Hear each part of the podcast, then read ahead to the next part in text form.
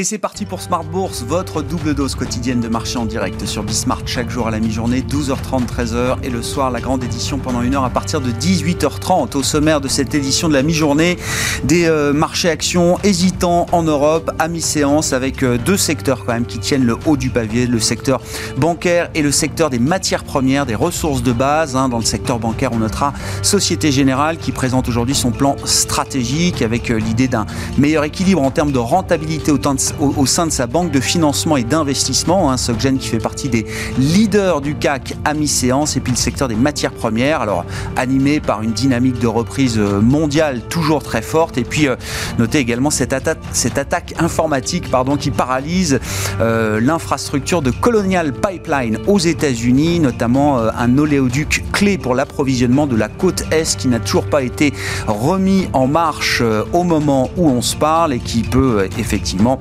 laisser entrevoir à court terme une, une hausse des euh, coûts de l'essence à la pompe aux États-Unis. Voilà pour les, les sujets matières premières du jour. À propos de prix à la pompe, on parlera d'inflation et de consommation aux États-Unis cette semaine, hein, après les chiffres de l'emploi vendredi qui ont marqué les esprits. Et d'ailleurs, on y reviendra dans cette édition avec l'économiste de Pictet, Nadia Garbi, qui sera avec nous par téléphone. On parlera donc cette semaine inflation et consommation avec euh, les chiffres d'inflation pour le mois d'avril et les chiffres de vente au détail pour le mois d'avril qui sont publiés cette semaine aux États-Unis. Et puis le plan de trading, évidemment, comme chaque lundi à la mi-journée pour euh, démarrer la semaine avec un, un CAC 40 qui s'est approché des 6400 points pour le CAC 40 cash, mais qui semble pour l'instant être réticent à franchir cette zone des 6400 points.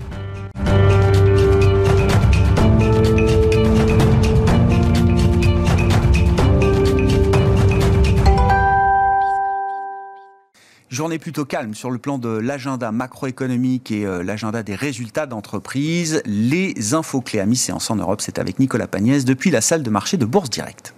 La tendance est en léger recul à la Bourse de Paris à la mi-journée avec un CAC 40 qui, après sa clôture de vendredi juste en dessous des 6400 points, semble attendre un nouveau catalyseur pour passer ce seuil psychologique.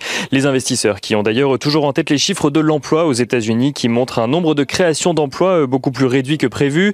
Euh, les, créations d'emplois ressortent en effet à 266 000 dans le pays au mois d'avril contre plus d'un million attendu par les analystes de Bloomberg.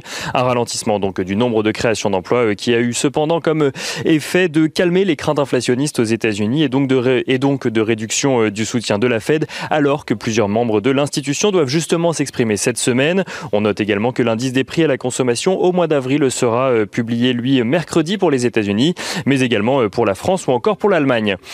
Mais les craintes inflationnistes ne sont jamais très loin pour autant, en témoigne le rendement obligataire à 10 ans qui se tend légèrement depuis ce matin et revient aux alentours des 1,59%.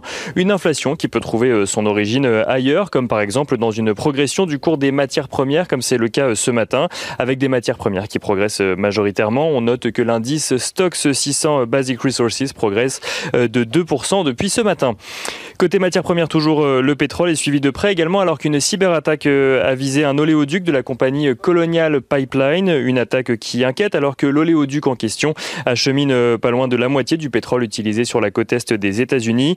Actuellement à l'arrêt, euh, la date de remise en circulation n'est pas encore euh, prévue. À la mi-journée, le baril de Brent est aux alentours des 68,7 dollars, tandis que le WTI est lui aux alentours des 65,3 dollars.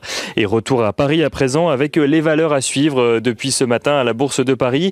On note tout d'abord que Société Générale dévoile sa nouvelle feuille de route euh, stratégique et annonce vouloir renouer avec une croissance durable et rentable, avec pour objectif de réduire ses coûts, limiter son exposition au marché et investir euh, dans les métiers de financement de conseil. Société Générale qui annonce viser une rentabilité sur capital normatif de ses activités de banque de financement et d'investissement supérieure à 10% à horizon 2023.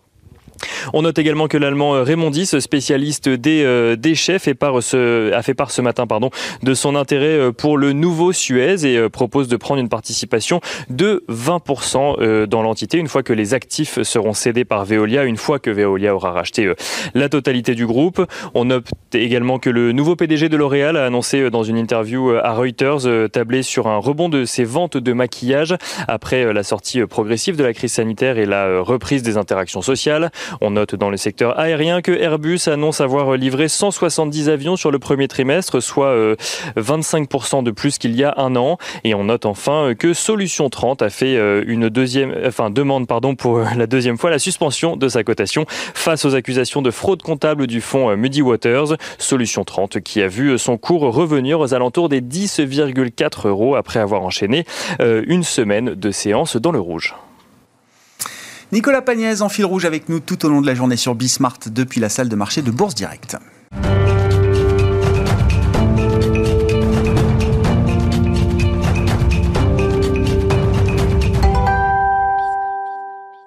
Romain Daubrier avec nous en plateau, comme chaque lundi à la mi-journée dans Smart Bourse pour le plan de trading de la semaine avec Bourse Direct, membre de la cellule info d'experts de Bourse Direct. Bonjour et bienvenue euh, Romain. Bonjour Yves. Bon, état des lieux des marchés en ce début de semaine. On est euh, six mois après l'annonce des, vaccins, en plein, euh, en plein milieu du mois de mai, avec, je le disais, hein, des indistinctions en Europe là, qui évoluent de manière un peu hésitante.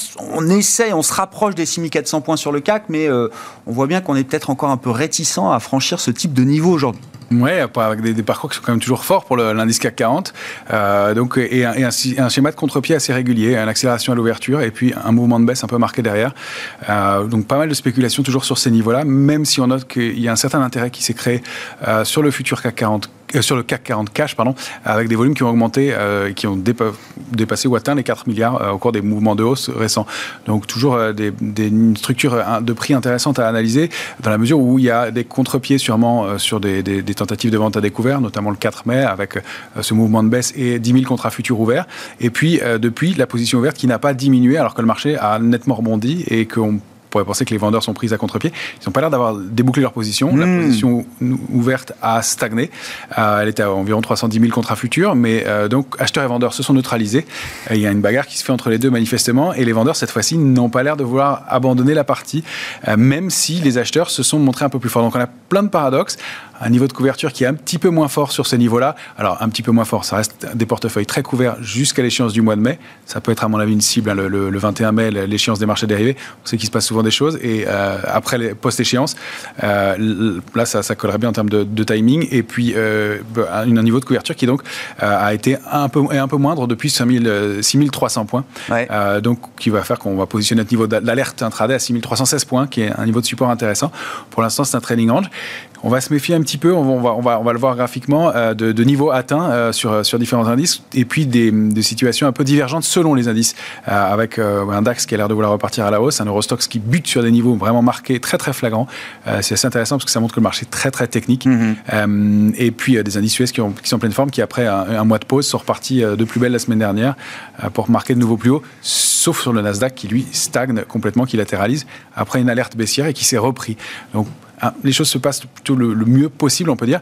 Euh, puis on, on, a les matières premières, l'or et l'argent, qui ont l'air d'arriver en soutien dans un marché qui se tend un peu, donc un, mouvement qui est plutôt propre pour l'instant. On va parler des matières premières. On voit les banques, les matières premières qui sont encore les, les deux secteurs là qui tiennent les marchés en Europe euh, aujourd'hui, même si les indices manquent un peu de dynamique, après de 6400 points, je le disais, pour le CAC 40 cash. Si on regarde l'indice de, de, volatilité qui nous montre peut-être un peu le, le, niveau de nervosité qu'on peut avoir dans le, dans le marché, l'indice est un peu remonté euh, ces derniers jours, en fin de semaine dernière. Romain, est-ce qu'on arrive dans des, dans des zones euh, inquiétantes ou qui doivent retentir comme un petit signal euh, d'alerte pour les investisseurs? Justement, non. la petite marque qu'on peut voir sur l'indice VIX là, de, de, d'accélération haussière de, la semaine dernière, c'est qu'il est bien l'air touché sa résistance à 21,50. Il s'est vraiment bien graphiquement, qu'il y a eu ce petit, petit pic de volatilité et invalidation dans la foulée. Donc le, petit coup de stress du, milieu de semaine sur la petite phrase, la fameuse petite phrase du milieu de semaine a, fait son effet, mais on voit que ça reste très. La petite phrase de Janet Yellen. C'est ça, oui, d'accord. Des petites phrases.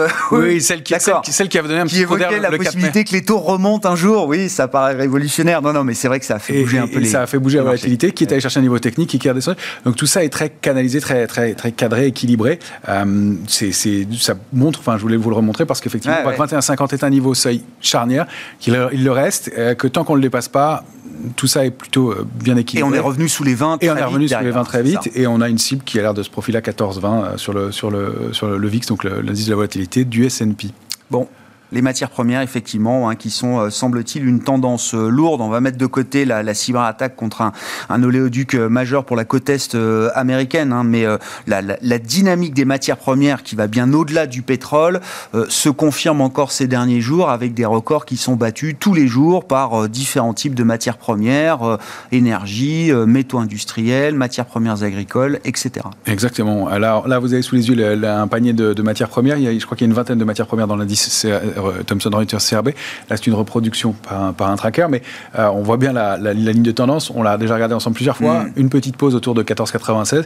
Et là, on vient de franchir un très très gros niveau qui datait de 2016 ou 2018, si on, si on, si on veut pas tenir compte du pic de 2017. Mais euh, en tout cas, un niveau majeur, vraiment un niveau clé qu'on a, a, franchi la semaine dernière et qu'on est en train de continuer à déborder en mensuel, hein, graphique mensuel que vous avez sous les yeux.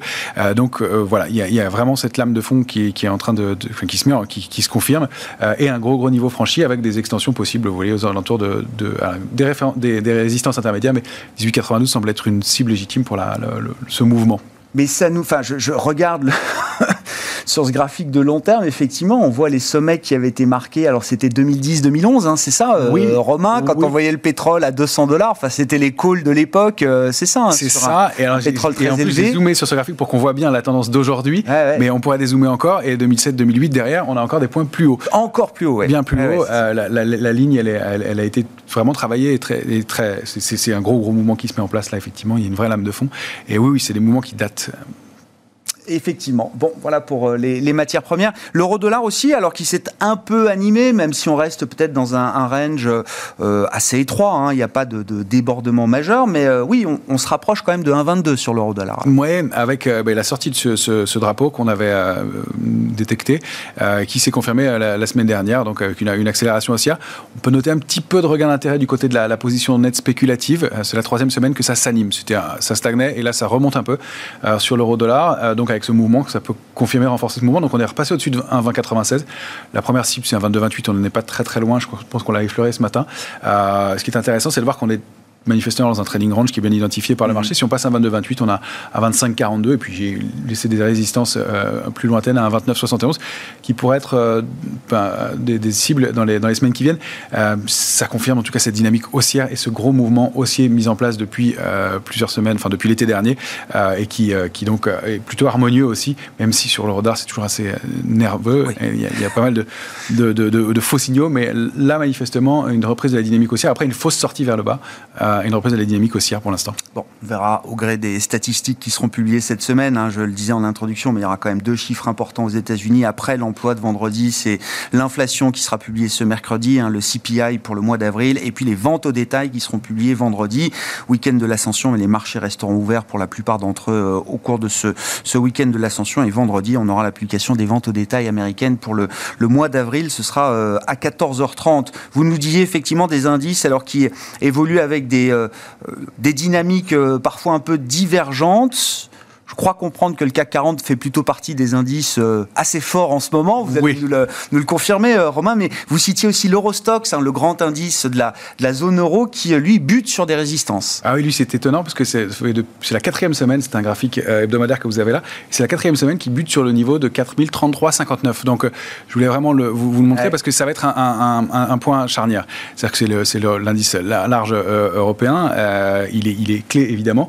on voit qu'il bute sous un niveau de résistance majeur un peu plus haut, mais euh, probablement celui-ci sera débordé. Il faut mettre une alerte, à mon avis, à ce niveau-là, parce que c'est euh, est-ce qu'on prolonge ce mouvement de hausse et euh, est-ce que ce qui est en train de se mettre en place sur les indices américains, reprise sur les indices Dow Jones et, et, S&P, eh bien, va, va, se, va se déployer aussi chez mhm. nous et est-ce qu'on va aller déborder des niveaux importants? Donc, un niveau de, un niveau d'alerte qui, est, qui est vraiment à surveiller. Et oui, quatre semaines d'affilée qu'on bute précisément sur ce niveau-là, c'est qu'il se passe quelque chose. Il y a des intérêts. Est-ce que ce sont des vendeurs qui bloquent? Est-ce qu'il y, y, a, y a juste un, seuil technique?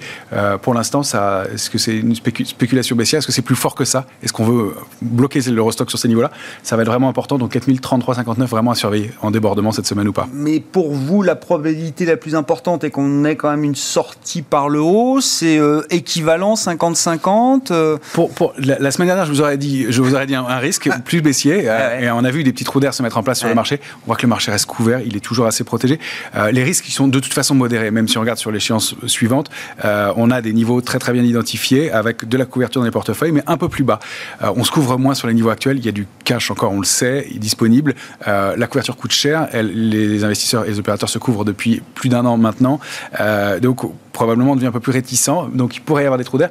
Pour l'instant, le mouvement est plutôt avec retour de volume et d'intérêt la semaine dernière dans les mouvements de rebond, avec une position spéculative qui se bagarre un peu plus, mais qui, qui, qui qui ne donne pas des, niveaux d'alerte majeurs. Pour l'instant, ça a l'air de vouloir continuer un peu à la hausse dans l'immédiat, en tout cas sur, sur l'Eurostox. Bon, que dire de la force du, euh, de l'indice CAC 40 Alors, euh, il y, a deux manières de le regarder. Hein. le CAC 40 cash, hors dividende, et puis on est en période de détachement de, de dividendes. Donc, il y a encore un petit écart entre le futur CAC euh, du mois de mai et le CAC 40 cash aujourd'hui. Tout à fait, oui, encore une, vingtaine de points, je crois. Euh, mais euh, oui, ce que je voulais vous montrer, c'est l'indice CAC 40 cash en hebdomadaire. je le regarde moins souvent, euh, parce que il est, on le travaille moins, mais graphiquement, il est très net. on voit que l'indice évolue au sein d'un canal haussier depuis, là aussi, longtemps. Hein, c'est 2011, la, mise en place de ce canal haussier, mhm. Comme les grands indices mondiaux majeurs. on voit que le S&P, le Dow Jones ont débordé largement la borne haute de ce canal-là. On sait que le DAX évolue autour de, de sa borne haute depuis un, plus d'un mois maintenant, qu'il a tenté de le déborder en fin de semaine dernière, donc ça peut être aussi un signe haussier. Et le CAC vient de, vient de toucher précisément la borne haute ce matin. On voit que c'est très propre, euh, euh, des, niveaux qui sont touchés plusieurs fois, et à chaque fois un niveau de rejet euh, sur le niveau. Quand, ce niveau-là est touché, on l'a touché aussi la semaine dernière sur le futur CAC 40, s'il y a un petit écart entre les deux. là, on est en train de s'installer au-dessus sur le futur, donc c'est peut-être ça qui pourrait permettre des extensions. En tout cas, la zone 6400, 6435 est vraiment importante. c'est une zone cible qui est probablement très observée par tous les, tous les investisseurs. Bon, en termes de dynamique sectorielle, ou de, dynamique même spécifique de valeur Est-ce qu'il y a des, des, points notables là à soulever, euh, Romain, début de semaine? Euh, Alors, sectoriel, oui, il y, a, trois secteurs qui ressortent, ou quatre qui sont très forts. C'est les ressources de base, euh, toujours, clairement. La construction, qui reste un secteur fort. les médias, qui était un indice qui surperforme. Et puis, les bancaires, les banques. Le secteur bancaire. Les ressources de base, c'est ce qu'on retrouve aujourd'hui en, comme en, secteur leader en Europe. En hein. tête de l'indice, et qui, qui, performe très très bien. alors, et puis, toujours, on pratique toujours du stock picking. On voit qu'il y a des, choses qui se passent sur des valeurs individuellement. On, suit une e depuis quelques temps. Elle est en train de franchir un niveau important, 72 ou 25, euh, avec un potentiel aussi qui est assez important derrière, une structure euh, bien de, d'accélération haussière, puis de longue consolidation de, de plusieurs semaines et qui a l'air de, déborder par le haut. Euh, ce sont des mouvements qui peuvent être assez puissants, assez forts aussi. Donc on, surveille ça. il y a pas mal de, petites valeurs qu'on regarde aussi. Il y a toujours l'indice CRB sur lequel on est positionné, les bancaires bien entendu. Valeo qui donne un petit signal ce matin, peut-être un double appui sur, sur une zone intéressante. et puis on regarde des valeurs comme Bouygues qui euh, réactivent des, dynamiques haussières. Euh, il y a Thales qui est à surveiller aussi, mhm. qui a l'air de, bien se tenir. Euh, et puis on a des plus petites valeurs comme iPay dans le paiement électronique, Volantis dans l'imagerie, dans, pas l'imagerie médicale, le, digital et le suivi à distance des, patients dans le digital qui peut être donc des, valeurs qui sont intéressantes, qui présentent du potentiel. Et il y en a quelques-unes comme ça. C'est assez concentré, mais il y, a, pas mal de choses à faire toujours plus en stock picking qu'à de l'indice même. On voit qu'il y a des grosses, grosses disparités euh, parmi, les, valeurs de l'indice même. Une gestion active. Voilà, un marché favorable à la gestion active aujourd'hui. Merci beaucoup, Romain. Romain Dobré avec nous chaque lundi et chaque vendredi, notre partenaire Bourse Direct dans Smart Bourse sur Bismart.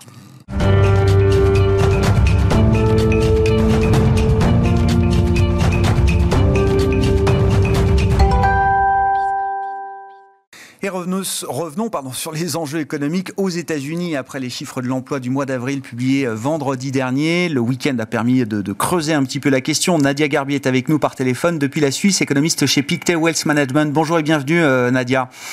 Effectivement, on a, on a eu une déviation énorme hein, des chiffres de l'emploi par rapport notamment aux attentes du, du consensus des économistes, hein, un consensus qui est difficile euh, en ce moment dans cette phase de reprise très atypique et les chiffres de l'emploi de vendredi sont là pour nous le rappeler. Ils sont positif au global, hein, 266 000 créations d'emplois pour le, mois d'avril, mais les économistes attendaient en moyenne un chiffre beaucoup plus fort de l'ordre de 1 million.